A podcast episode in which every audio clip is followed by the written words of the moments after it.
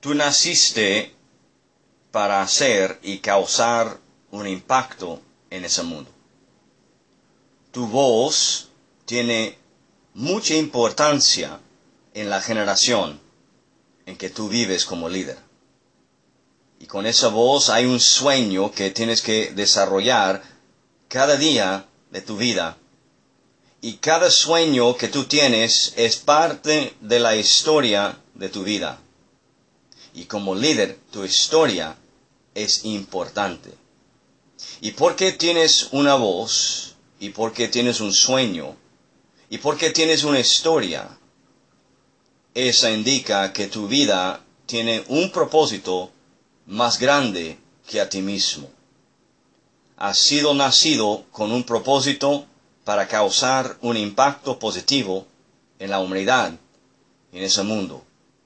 La pregunta de hoy como líder es, ¿estoy viviendo mi propósito?